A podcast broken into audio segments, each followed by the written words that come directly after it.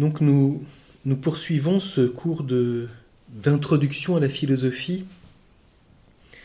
Et dans les cours précédents, euh, d'une manière introductive, je vous ai montré comment euh, la philosophie euh, se développe à partir de l'expérience, l'expérience humaine, chemine grâce à l'interrogation.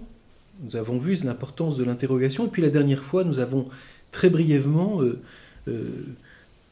évoqué la manière dont le philosophe, dont la philosophie se développe selon un itinéraire assez précis en commençant euh, par ce qu'Aristote a appelé la philosophie des réalités humaines. Et je voudrais brièvement revenir sur ce point, et nous allons entrer maintenant dans ces grandes, successivement, de façon introductive, dans ces différents développements de la philosophie. La philosophie ne commence pas par la logique. La logique demeure un instrument de l'expression de la pensée humaine. Elle ne commence pas non plus par la philosophie de la nature ou par la métaphysique.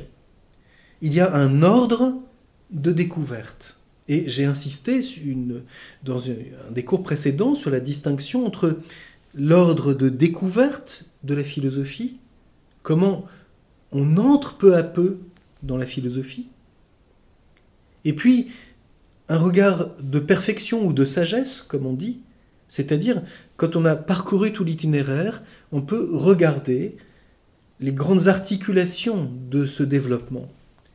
Et il ne faut pas confondre les choses.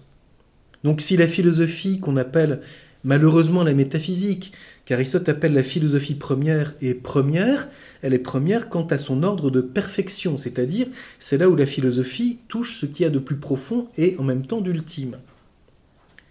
Mais la philosophie commence par les expériences les plus simples, les plus proches de nous, celles des grandes activités humaines. On pourrait dire ici, il y a une forme d'anthropologie philosophique où l'homme s'interroge d'abord sur ces grandes activités. Ce qu'Aristote a développé en, parlant ici de vérité pratique, c'est-à-dire réfléchir pour mieux agir. Réfléchir, euh, chercher la vérité, pour que notre expérience humaine, des activités humaines qui sont les nôtres, soit plus profondément humaine. Je me souviens comme ça d'un professeur d'université disant que on faisait de la philosophie mais que ça ne devait rien changer à la vie des étudiants.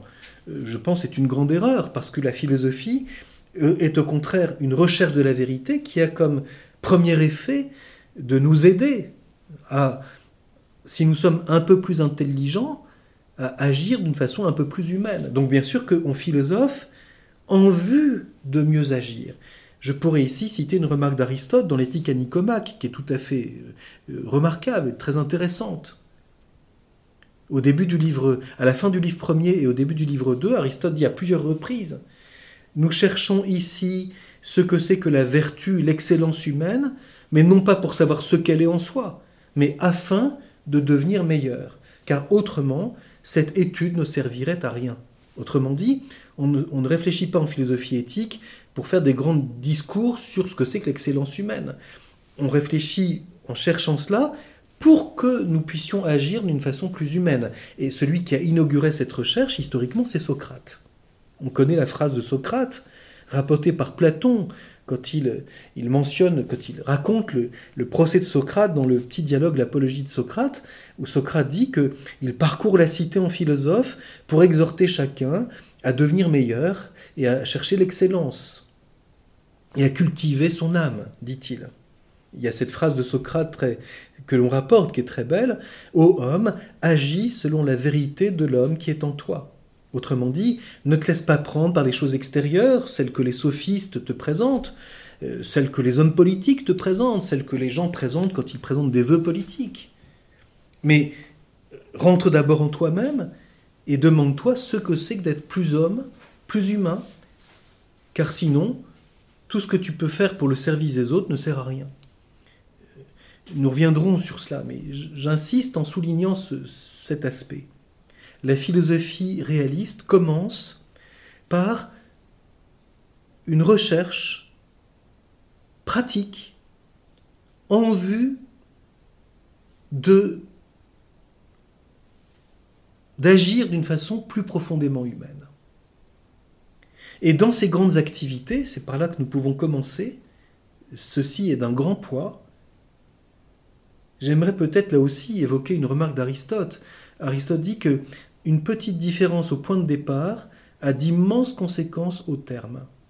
Il dit cela dans euh, son livre sur le ciel, le Peri Uranu, le Decello, le traité du ciel, et il dit que le point où on commence est d'une grande importance et qu'une toute petite différence dans le point de départ se traduit par d'immenses conséquences au terme du développement de la recherche. Et donc, par où nous commençons en philosophie est d'un grand poids. Certains pourraient dire, mais peu importe par où vous commencez. Le tout, c'est de chercher la vérité. Oui, mais la recherche de la vérité, pour le philosophe, va comporter un ordre qui respecte davantage ce que c'est que l'expérience humaine. Et nous commençons par des choses qui sont plus faciles à comprendre pour nous. Les activités humaines sont pour nous plus faciles à comprendre parce que nous en avons l'expérience constante que des choses qui sont plus lointaines et qui peut-être seront plus importantes au terme, mais sont plus difficiles à comprendre au point de départ. Et donc, euh, le point de départ ici, très important, la philosophie réaliste commence par étudier l'expérience du travail et de l'activité artistique. Cette expérience est fondamentalement première dans l'expérience humaine. On peut dire tout homme a une certaine expérience de ce que c'est que travailler. Et même l'enfant qui se contente de jouer fait quelque chose. D'ailleurs, euh, c'est intéressant de remarquer ici qu'il euh, est important que l'enfant pratique un travail et un jeu d'une façon tout à fait euh, réaliste. L'écran est un faux jeu. Le virtuel ne permet pas de comprendre cette alliance humaine tout à fait fondamentale entre l'intelligence et la main. Euh, je rencontrais il y a quelque temps un ami américain et qui me disait que euh, aux États-Unis, on a constaté que les étudiants qui euh, avaient tout étudié à travers des écrans avaient fini par ne plus savoir écrire, en tout cas dans certaines écoles. Je ne dis pas qu'il faut généraliser. Et on revenait à l'écriture manuscrite parce qu'on faisait l'expérience très simple qu'il y a des choses qu'on ne comprend et qu'on ne mémorise que quand on les a écrites en acceptant ce devenir qui consiste à écrire à la main quelque chose. Le peintre dira aussi qu'il faut dessiner pour voir. Et pour dessiner, il faut pratiquer quelque chose avec ses mains, c'est-à-dire l'intelligence passe par les mains. C'est ça l'expérience du travail. Et c'est une remarque qu'on trouve dans la philosophie antique la plus ancienne. L'intelligence humaine est d'abord liée à la main et l'enfant commence par imiter celui qu'il voit faire quelque chose. Et ceci concerne même la parole. Il imite ce qu'il entend. Et quand il parle, c'est son corps et son âme qui se sert du corps pour exprimer ce qu'il désire, ce qu'il pense, ce dont il souffre, ce qui le réjouit, ce qui lui fait plaisir. Donc, l'enfant commence par imiter, et imiter est quelque chose de caractéristique de l'activité artistique. On commence par regarder comment faire. Comment maman fait-elle la cuisine? Et on imite. On connaît tous de ces petits enfants qui ont leur petite cuisinière à côté de la grande cuisinière et qui touillent et qui brouillent hein, pour, euh, et qui vont sortir les choses du placard, etc. Euh, je connais comme ça une famille où il y a une petite fille d'un an et demi et qui euh, a sa cuisinière et qui très sérieusement sur sa petite cuisinière imite sa mère qui fait le repas et c'est tout à fait amusant. L'enfant Bien sûr que peut-être on va pas manger ce qu'elle a fait, parce que peut-être c'est encore assez imparfait, mais peu à peu, c'est en faisant que l'on découvre les choses. On connaît cet adage, c'est en forgeant que l'on devient forgeron. Eh bien, j'insiste, il y a des choses que l'on ne comprend que quand on les réalise.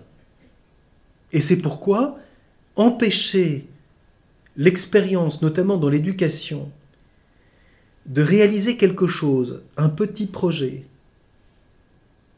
qu'on appelait avant les travaux pratiques, un petit travail manuel, de menuiserie, de poterie, de modelage, d'écriture, de dessin.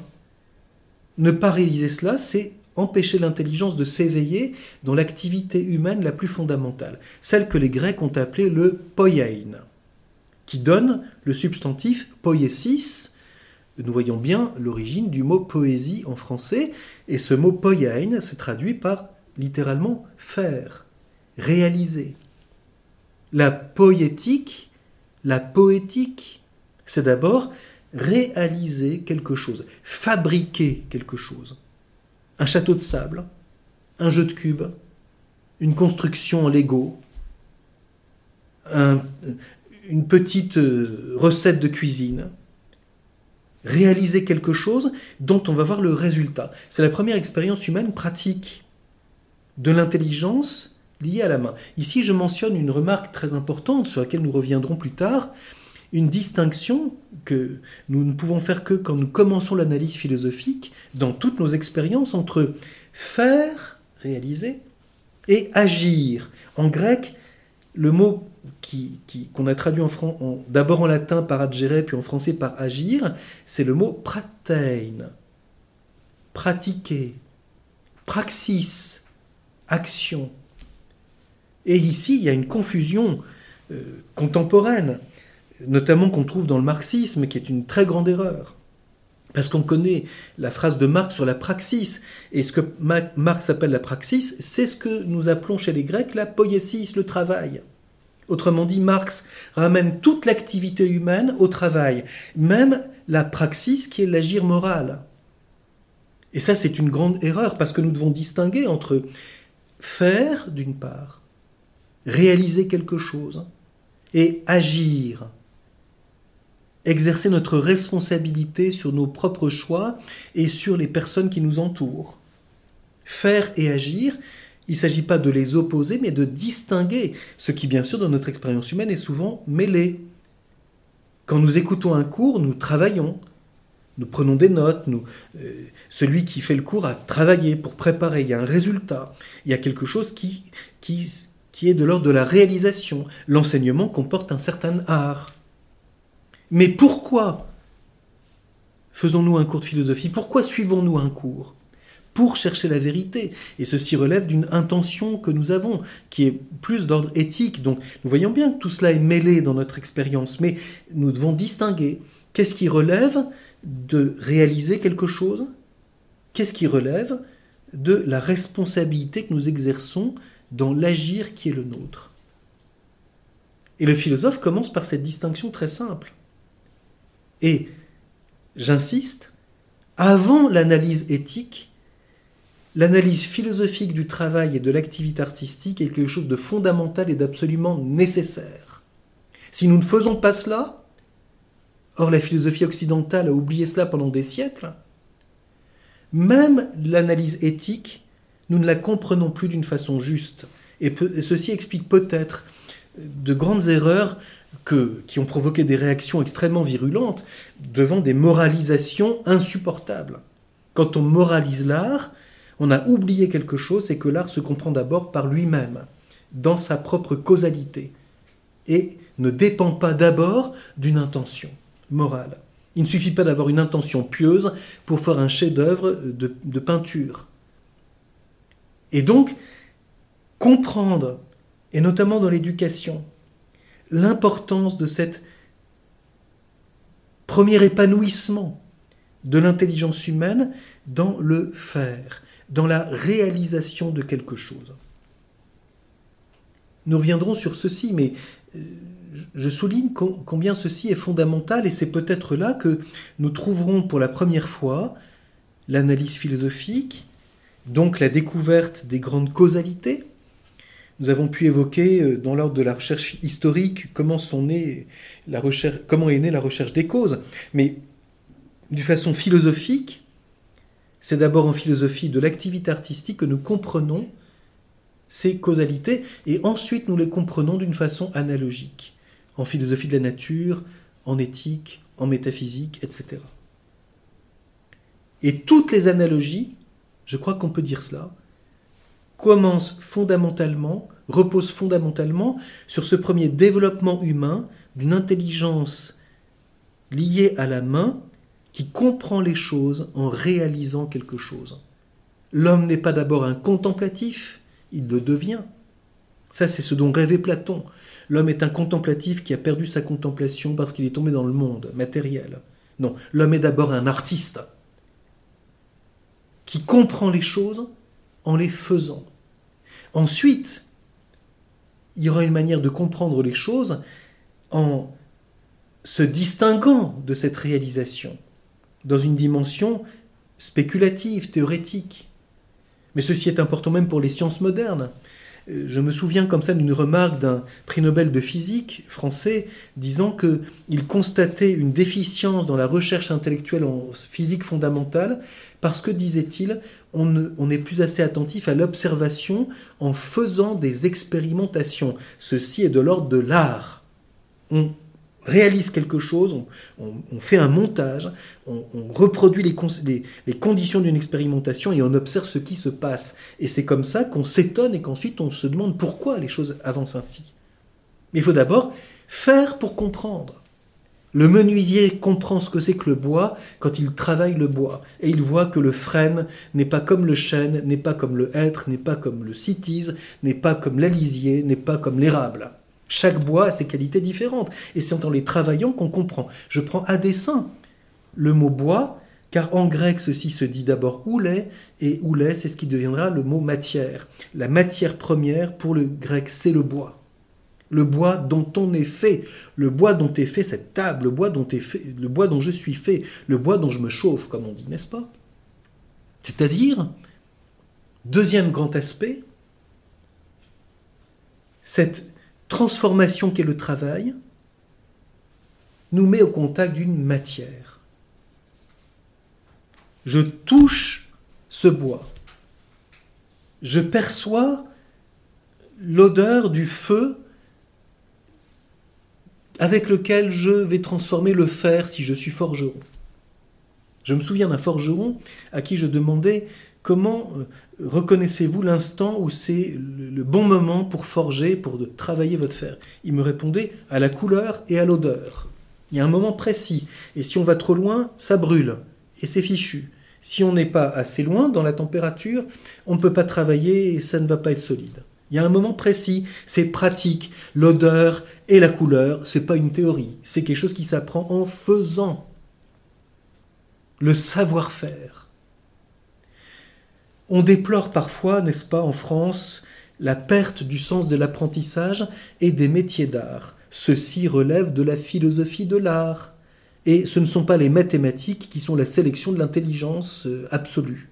Certains sont doués en mathématiques, d'autres sont très doués en art, et les mathématiciens sont parfois nuls dans le domaine pratique. Donc il y a une intelligence pratique, c'est être intelligent dans ce que l'on fait. On ne fait pas n'importe quoi avec n'importe quoi, la matière est ce avec quoi on coopère. Un homme d'art, un artisan, un homme de métier aime la matière, sa matière, le bois, la terre, le papier, les, les plantes, et le poète, les mots. Quand un prix Nobel de littérature considère que la langue française n'a aucun intérêt, je doute de sa poésie. Car la matière du poète, ce sont les mots, une langue, dans son génie propre. Bien sûr, il y a une recherche de simplicité, mais attention à ne pas confondre simplicité et nullité de l'appauvrissement. Le langage de la rue est une forme de langage, le langage poétique en est une autre et l'art de la parole que sont la rhétorique, la poésie, la logique, consiste à utiliser la matière des mots selon leur signification, leur syntaxe, leur organisation pour exprimer ce que l'on pense, selon des registres différents. Donc, l'homme d'art est un homme qui travaille, qui transforme la matière. Et son travail aboutit à un résultat extérieur à son idée, à ce qu'il a voulu faire, ce résultat, c'est l'œuvre. L'œuvre, d'une façon très générale, très, très, très étendue, c'est le résultat du travail. Si je fais la cuisine et que je prépare une tarte aux pommes, l'œuvre, c'est la tarte aux pommes. Est-ce qu'elle est mangeable? Ah, ah, L'avenir le dira. Donc, réaliser la cuisine est un art qui consiste à transformer des ingrédients pour réaliser quelque chose qui va être bon, nourrissant si possible, c'est-à-dire qui permettent de, que les gens puissent retrouver leur force, se nourrir correctement. Euh, manger que des surgelés, ça s'appelle euh, du virtuel. Ce n'est pas une perte de temps que, comme disent les cuisiniers, le bon produit, respecter le produit, et pas faire n'importe quoi avec n'importe quoi. Des lentilles et du jambon sous plastique. Respecter la matière. Et la travailler comme elle demande d'être travaillée pour que ses qualités puissent s'épanouir. Qualité nutritive, qualité gustative, qualité olfactive, qualité visuelle. Il y a des touilles-brouilles qui vous font des assiettes où franchement ça vous coupe l'appétit. Et puis il y a des choses présentées de façon intéressante qui ont, donnent envie de manger quelque chose. Et là on voit l'art du cuisinier. Platon dit déjà qu'on voit l'art de celui qui fait les flûtes au résultat qu'est la flûte. Et c'est le flûtiste qui va dire est-ce que c'est une bonne flûte ou une mauvaise flûte? C'est en pratiquant que je comprends si c'est quelque chose de bien. C'est en mangeant que je constate si c'est un bon cuisinier ou si c'est vaut mieux passer son chemin. Et on s'est fait avoir une fois, mais pas deux. Donc, le résultat nous montre la qualité du travail. L'homme d'art est celui qui est intelligent pour comprendre la matière, travailler d'une façon intelligente et aboutir à un résultat dont il pourra dire qu'il est conforme à ce qu'il voulait faire. Est-ce que c'est quelque chose de vrai? Il y a une vérité dans le travail. La vérité du travail se voit à la manière dont on respecte la matière, dont on utilise des outils, dont on arrive à une œuvre dont on peut dire que le résultat est correct, et si possible même plus que correct. Donc la vérité pratique du travail humain, est quelque chose qui va comprendre une richesse extraordinaire. L'homme d'art est intelligent et est vrai dans son rapport à la matière. Et il ne triche pas. Ou alors s'il triche, il en est conscient et il roule le client. Mais ceci est une autre question. On sait combien aujourd'hui c'est difficile de trouver certaines choses. Je, connais par exemple hein, quelqu'un qui dit, mais un imprimeur qui dit, mais on ne trouve plus aujourd'hui, en France en tout cas, du papier pour imprimer des livres d'une qualité euh, telle qu'on pourrait faire vraiment des très beaux livres. On a du papier qui est couché toujours de la même manière, qui n'a pas du tout la variété qu'on peut attendre, etc. Et c'est un vrai problème. Il y a des, il y a des papiers que ne trouve plus qui fait qu'on n'arrive plus à imprimer des livres sur du beau papier. Oui, ça vaut le coup. C'est autre chose, un livre de poche de gare, n'est-ce pas euh, Du papier euh, hein, de récupération, n'est-ce pas De recyclage. C'est autre chose. Un livre qui est imprimé sur une matière qui a sa qualité. Et désolé, mais lire un livre sur un écran ne remplace pas ce que c'est que l'expérience d'un livre, où la matière est présente.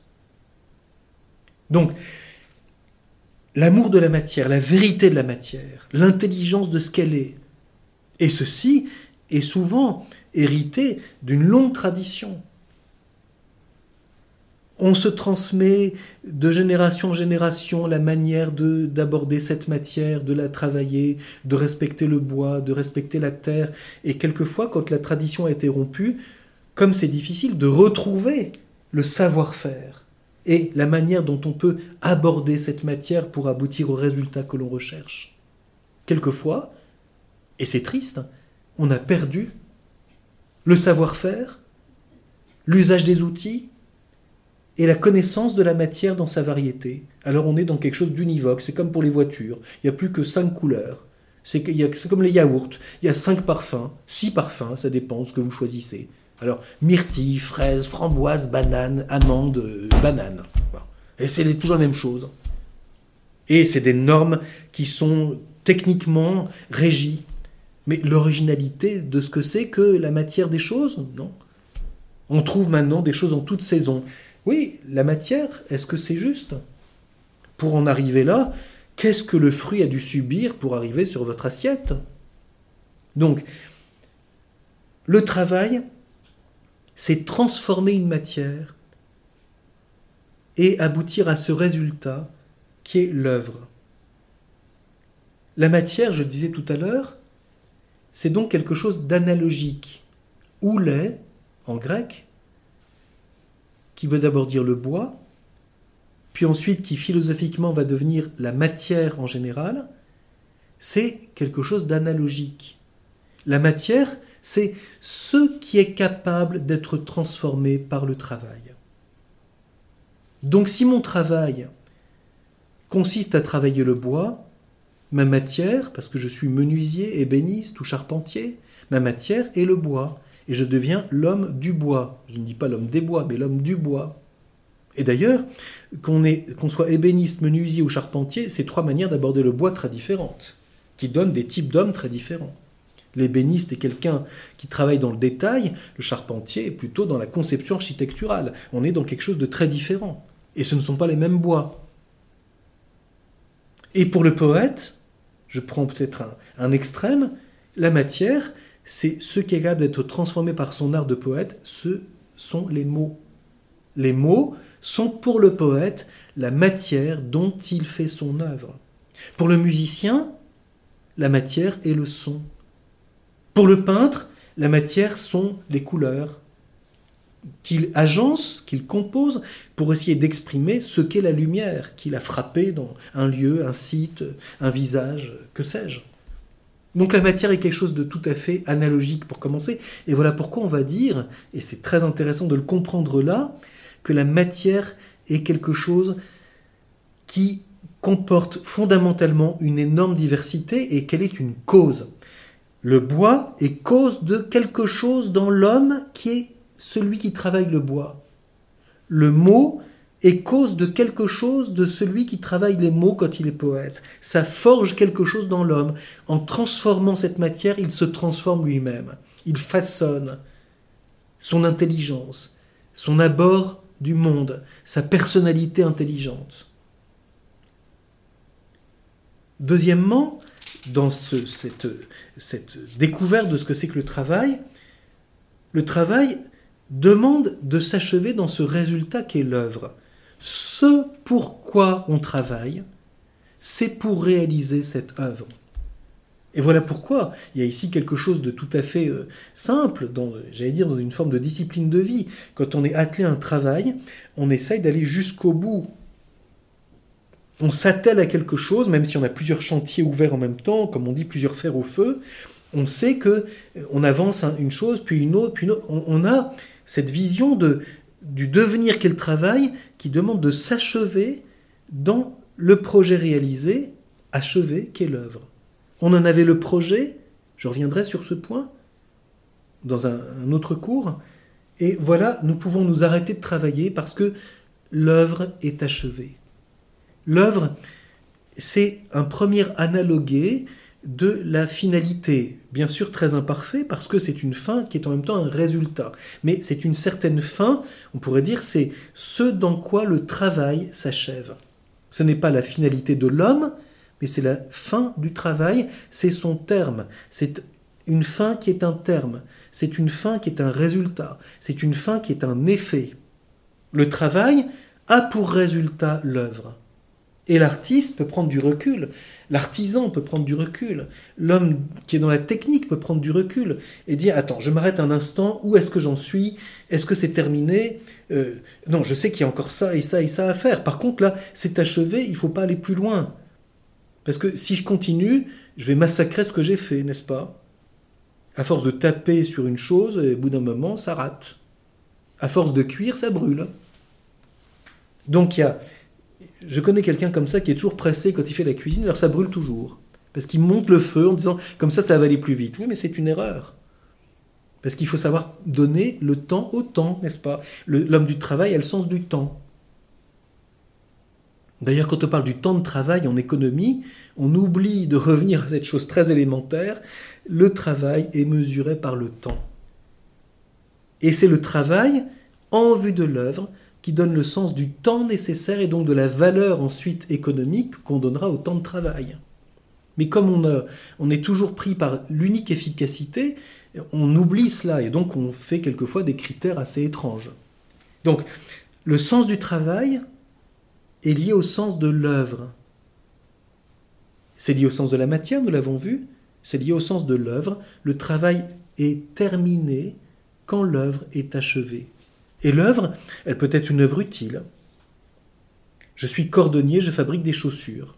Je fabrique des chaussons pour les gens qui ont froid aux pieds. Donc, je suis artisan qui travaille du feutre, par exemple, et je fais des chaussons, des charentaises, pour les longues soirées d'hiver. Donc, je suis compétent sur une matière, je travaille le feutre, je travaille le cuir, je travaille euh, le tissu, et puis je réalise une œuvre qui va être utile. Il vaut mieux que ce soit conforme à ce que sont des pieds humains. Nous ne sommes pas en train de ferrer un cheval ou de chausser un bœuf. Donc il faut que les chaussures correspondent à un usage. Donc autrement dit, l'homme qui travaille est à la fois, quand il est dans une œuvre utile, compétent dans une matière, connaisseur d'une matière, il sait la travailler. Et l'œuvre qu'il fait est au service d'un usage humain. Se chausser pour marcher mieux, pour euh, ne pas avoir froid. Euh, le cuisinier est un artisan qui prépare la nourriture et l'adapte à l'être humain pour qu'elle soit à la fois nourrissante et bonne, et qu'elle plaise et qu'elle nous permette de nous réjouir dans une table avec des amis.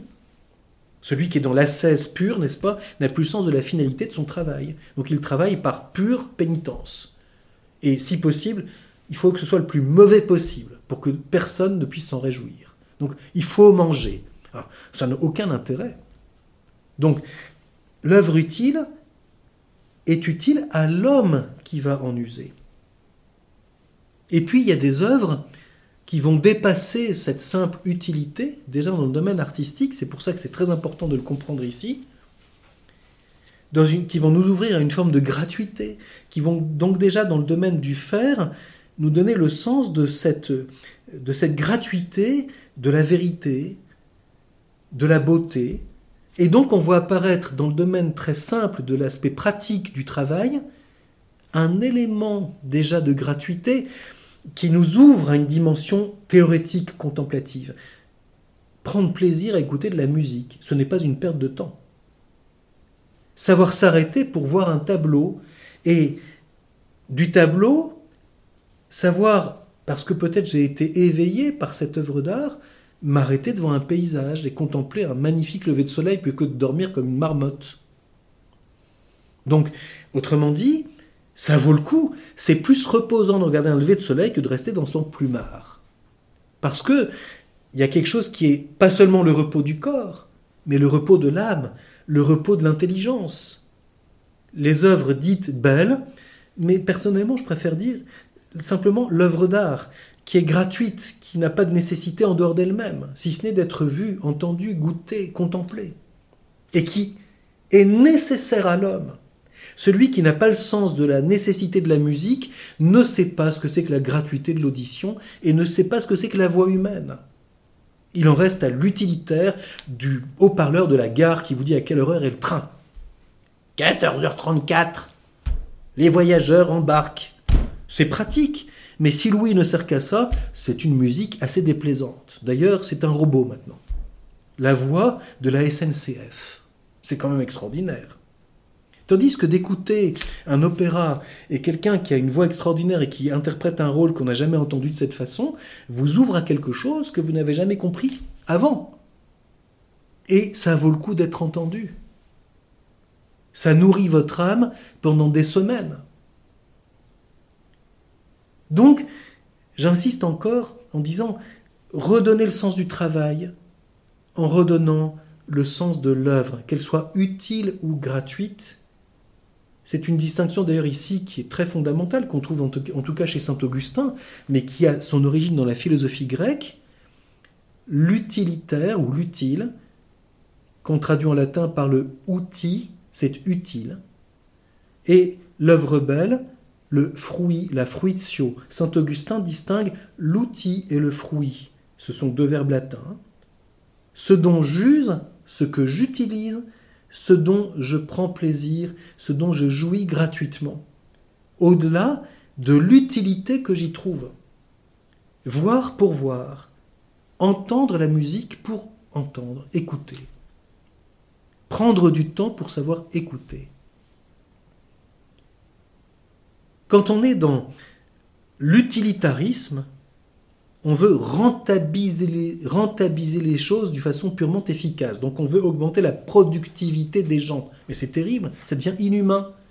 Parce qu'on fait des gens qui sont des esclaves au service de la rapidité pour produire le plus possible dans le moins de temps possible. Pourquoi? Pour que ça rapporte davantage. Et, et, si possible, en payant ces gens le moins possible pour que les actionnaires puissent y trouver leur profit. C'est simplement monstrueux. L'idéologie libérale, comme le marxisme, sont deux idéologies du travail qui déshumanisent le travail, parce qu'ils le relativisent au pur profit économique. Le travail humain est d'abord en vue d'une œuvre utile ou gratuite.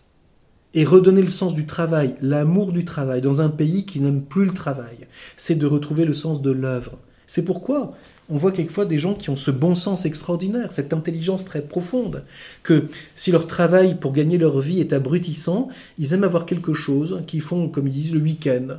Alors ils bricolent, ils font quelque chose qui leur plaît, un violon dingue, parce qu'au moins là, ils se reposent dans ce qu'ils font. L'idéal, ce serait que tout homme puisse faire un travail où il retrouve l'amour de son travail parce qu'il aime ce qu'il fait. Et du coup, il le fait bien, avec compétence, avec intelligence. On est toujours frappé aujourd'hui comme si souvent des choses sont bâclées, elles ne sont pas achevées, il y a tellement de ratés, parce qu'on n'aime plus ce que l'on fait. Donc on en fait le moins possible, on se fiche des conséquences, et eh bien ça, c'est quelque chose qui déshumanise, tout simplement. Le point suivant, et euh, nous reviendrons sur tout cela dans le cours suivant, dans le cours prochain, c'est de comprendre que l'œuvre achevée comporte cette relation entre la matière et puisqu'on transforme la matière, une forme nouvelle. Autrement dit, l'artisan, l'artiste, l'homme de travail est quelqu'un qui, en travaillant la matière, compose quelque chose. D'éléments différents, il réalise une œuvre une. Des choses qui par elles-mêmes ne se rassembleraient pas. Comme le dit Aristote, on fait quelque chose avec une matière et autre chose encore. Parce que la maison est faite de briques, de bois, de pierres, de tuiles. Par elles-mêmes, ces choses ne sont pas une. Elles sont des éléments différents qui qui d'ailleurs présupposent un premier travail, c'est de préparer ces éléments. L'homme qui fait des tuiles en vue de faire une maison l'homme qui prépare des pierres en vue de bâtir un mur, l'homme qui débite du bois en vue de fabriquer une charpente. Tous ces, gens-là ont des corps de métier, et ensuite cela va être un par l'art de celui qui construit pour réunir tout cela. Donc ce que je veux souligner par là, c'est que l'homme d'art, non pas analyse les choses, mais les compose, c'est-à-dire deux choses différentes, il fait une chose une. L'intelligence artistique est une intelligence de composition qui unit des choses différentes dans une œuvre et qui a sa propre unité. Cette unité est une unité, comme on dira, formelle, c'est-à-dire l'œuvre d'art, dans sa détermination, a uni, et quelquefois des choses très diverses, la terre et le feu, l'eau et la pierre. C'est très intéressant. On utilise des éléments naturels quelquefois opposés pour réaliser quelque chose dans une nouvelle unité. Et donc, la distinction de l'œuvre d'art et donc du travail, c'est la relation entre la matière et la forme, c'est-à-dire la matière que l'on travaille, à laquelle on donne une détermination nouvelle, en la composant, en travaillant, en subdivisant les étapes du travail pour arriver à quelque chose qui, au terme, est l'œuvre achevée. Cette question, nous, nous reviendrons dessus, nous fera nous poser la question d'où vient la forme? D'où vient que l'on a de ce bois fait une chaise, une porte, de cette terre fait un bol, de ce papier fait un livre? Le livre est fait de papier, de fil, de cuir, de tissu, donc des éléments très différents pour réaliser une œuvre une. D'où vient que on prend ces éléments différents et qu'on va réaliser cette unité au long du travail. Ce qui m'intéresse ici d'abord, nous reviendrons sur cette question de l'origine de la forme, c'est le lien entre la matière, ou lait, et la forme morphée, ce que l'on a appelé l'illémorphisme aristotélicien. Alors là-dessus, je m'arrête un instant parce qu'il y a une immense erreur qu'on continue de répéter à tort et à travers aujourd'hui. On nous dit que cette distinction de la forme et de la matière caractérise la métaphysique d'Aristote. Rien n'est plus faux. L'être en tant qu'être ne se divise pas en matière et forme. Ceci est une erreur que l'on répète constamment. C'est la distinction propre à l'œuvre d'art. Donc c'est la distinction propre à la philosophie de l'activité artistique. L'homme d'art, l'homme de travail, réalise une unité entre une matière et une forme sur laquelle nous reviendrons, d'où vient cette forme que peu à peu je communique à la matière en transformant la matière. Et ensuite, cette distinction se retrouvera en philosophie de la nature, mais pas en métaphysique. L'être ne se divise pas en matière et forme. Ce, que qui se divise en matière et forme, c'est premièrement l'œuvre d'art. Comme le dit Aristote, on peut faire un cercle de pierre, un cercle de bronze, un cercle de bois. C'est toujours la même forme, le cercle, mais la matière est différente. Donc je vois bien que c'est dans l'œuvre d'art que je fabrique. Je fabrique un disque en pierre, je fabrique un disque en bronze, je fabrique un disque en bois. C'est quelque chose que je fais. C'est là que je comprends la différence entre matière et forme. C'est très simple. Et ensuite, analogiquement, cette distinction se retrouvera dans l'analyse de la philosophie de la nature quand on étudie le monde physique.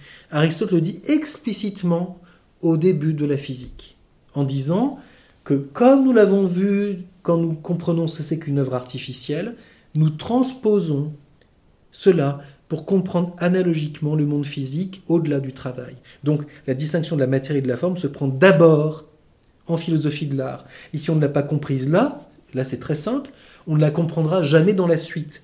Et on dira des grosses bêtises en disant que l'être se divise en matière et forme, ce qui est faux. Parce que l'être se divise en substance et accident, ou en puissance et acte, mais pas en matière et forme. Et pour avoir compris ça, pour comprendre cela, il faut avoir vu où se situe cette distinction de la matière et de la forme, et où est-ce qu'on doit la quitter parce qu'on n'est plus dans le même domaine. Enfin, et je m'arrête là euh, pour ce cours, l'homme d'art est encore quelqu'un qui a le sens du métier, des outils, des techniques, et il les acquiert.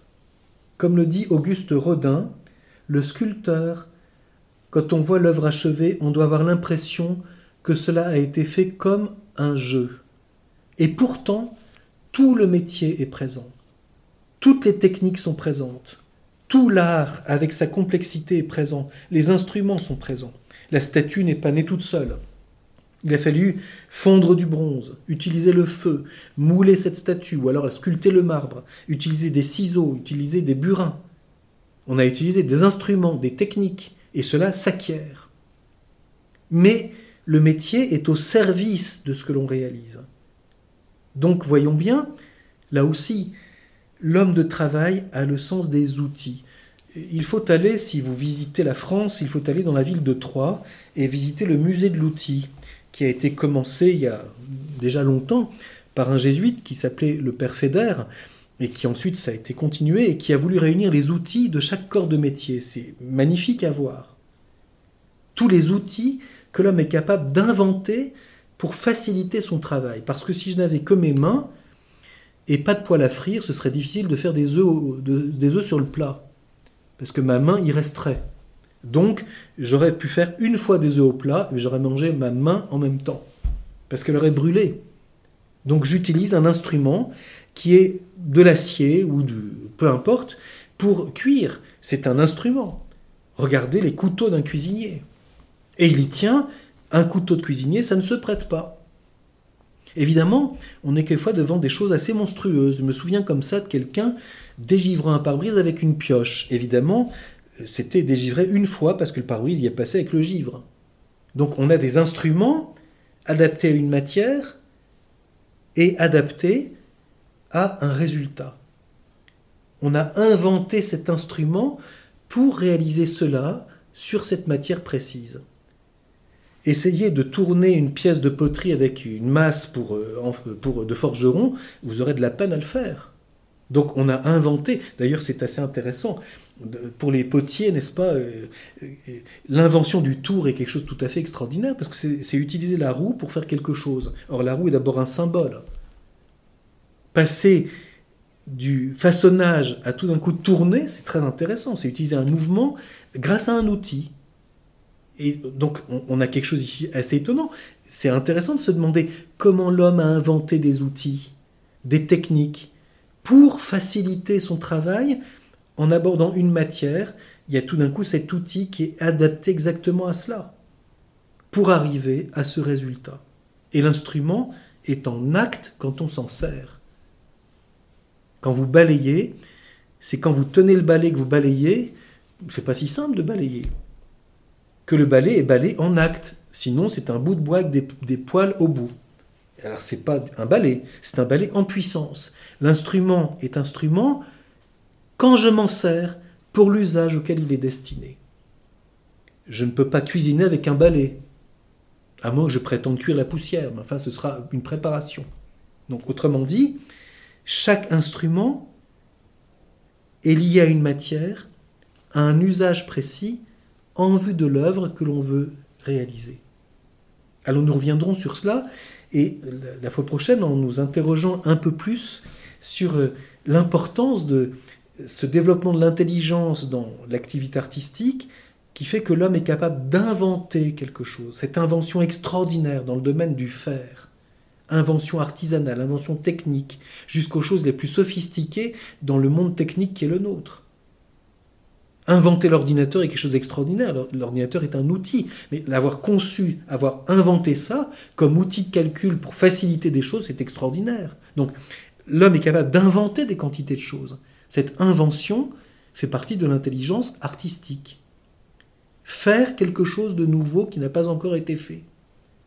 Pour, et puis jusque dans le domaine des beaux-arts, composer une musique qui n'a jamais été écrite, ni jouée. C'est très émouvant quand un musicien vous dit que euh, voilà une œuvre qui a été composée et elle est, créée, comme on dit, elle est exécutée pour la première fois. C'est extraordinaire. Jamais ceci n'a été fait. Il y a un homme qui l'a inventé pour qu'on puisse écouter quelque chose de vrai qui nous, ouvre à quelque chose de, de grand. Jamais, quand Cézanne peint sa mère à l'Estac, ce tableau n'a été peint il a quelque chose de nouveau. D'où vient que c'est cela qu'il fait? Cette invention, cette capacité de réaliser quelque chose d'inédit, de nouveau, tout en assumant une tradition, une technique, des métiers, des outils, est quelque chose qui est une forme de l'intelligence humaine. Et comprendre ce que c'est que cette connaissance est capital pour le philosophe. Nous y viendrons la fois prochaine.